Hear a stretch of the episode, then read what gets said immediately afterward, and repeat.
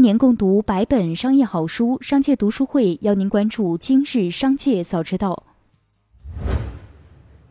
首先，邀您关注今日聚焦。记者从神舟十二号载人飞行任务新闻发布会获悉，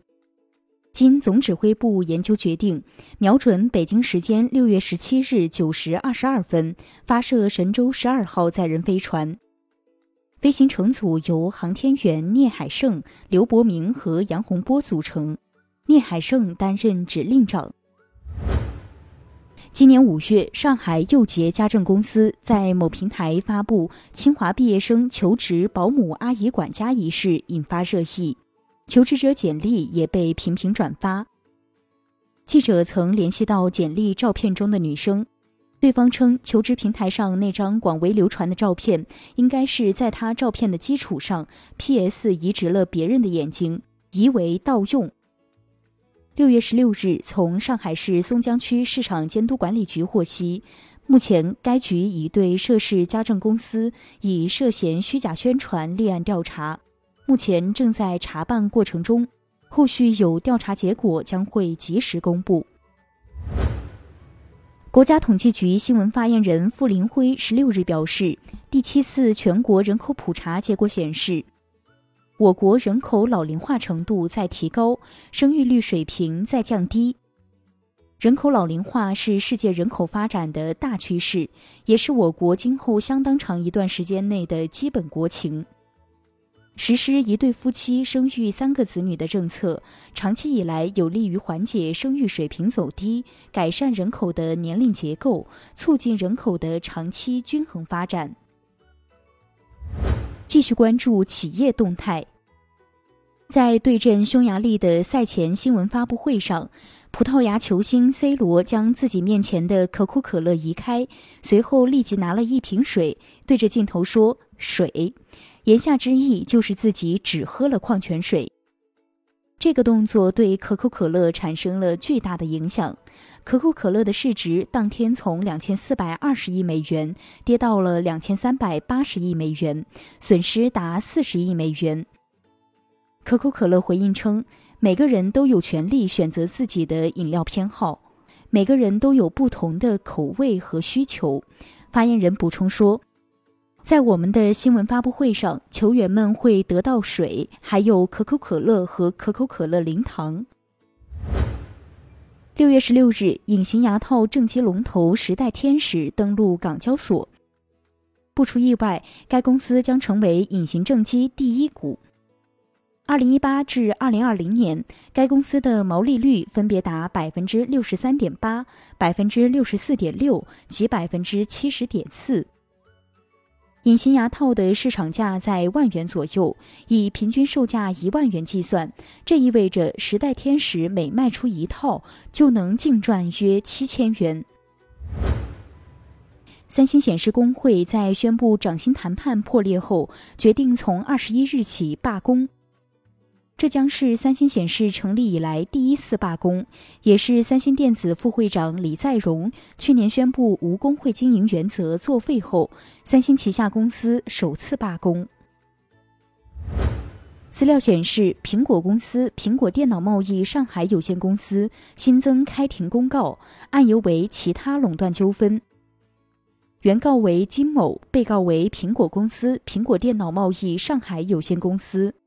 审理法院为上海知识产权法院，该案将于二零二二年一月开庭。六月十六日是上海迪士尼开业五周年，其公布了一组销售数据。五年来，度假区共计售出五百七十七万个毛绒玩具，这相当于每四位上海市民中就有一位拥有至少一个上海迪士尼度假区的毛绒玩具。米奇和米妮经典冰淇淋是乐园里最受欢迎的食品之一，五年内共计售出约五百万只，售出约两百万只玉米热狗，供应米饭总计超过一千万份。苏宁易购表示，收到公司实际控制人、控股股东张近东先生及股东苏宁电器集团有限公司的通知，其正在筹划涉及公司股份转让的重大事项。公司股票六月十六日星期三开市起停牌，预计停牌时间不超过五个交易日。原告优酷公司诉称，被告盛趣公司在其运营的小白浏览器中提供扩展插件，安装后无需登录或开通会员账户，即可去除优酷页面广告、视频骗钱广告及暂停广告，并可同时播放 VIP 全线视频内容。严重侵害了原告的合法权益。原告诉求法院判令被告停止涉案侵权行为，赔偿经济损失一百五十万元及合理开支五万元。法院查明后认为，本院依法对本案有管辖权，对被告提出的管辖权异议不予支持，最终驳回被告的管辖权异议。知情人士透露，黑石集团接近达成以约三十亿美元估值收购 SOHO 中国的交易，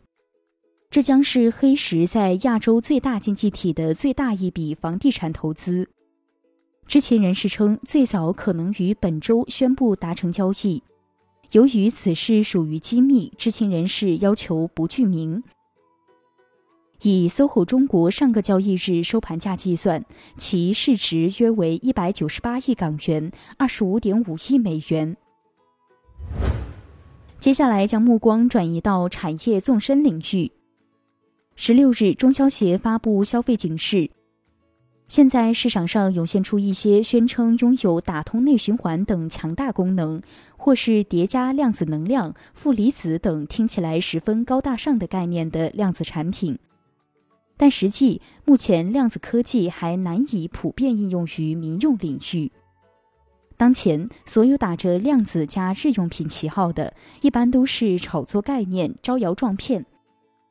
中消协提醒广大消费者应警惕伪科技欺诈行为，主动了解产品知识，提升辨别真伪能力。工业和信息化部信息通信管理局召开行政指导会。规范电商平台“六幺八”短信营销行为。阿里巴巴、京东、拼多多等主要电商平台企业以及相关基础电信企业和短信息服务企业参会。近日发布职场裸辞现状调查，裸辞原因排名前五的是薪资太低、对同事、上司不满、对公司制度不满、工作内容无趣、工作压力太大。百分之三十的受访者准备了六个月及以上的工资，百分之二十五点七的受访者表示自己压根儿没准备。最后，一起关注国际视野。据知情人士称，英国正与六家公司进行洽谈，讨论在英国建设超级工厂生产电动汽车电池的事宜。这六家公司包括福特汽车、日产汽车、LG、三星等。他们正与英国政府或地方当局就潜在的工厂选址和资金支持进行谈判。以上就是今天的全部内容，感谢收听，我们下期再见。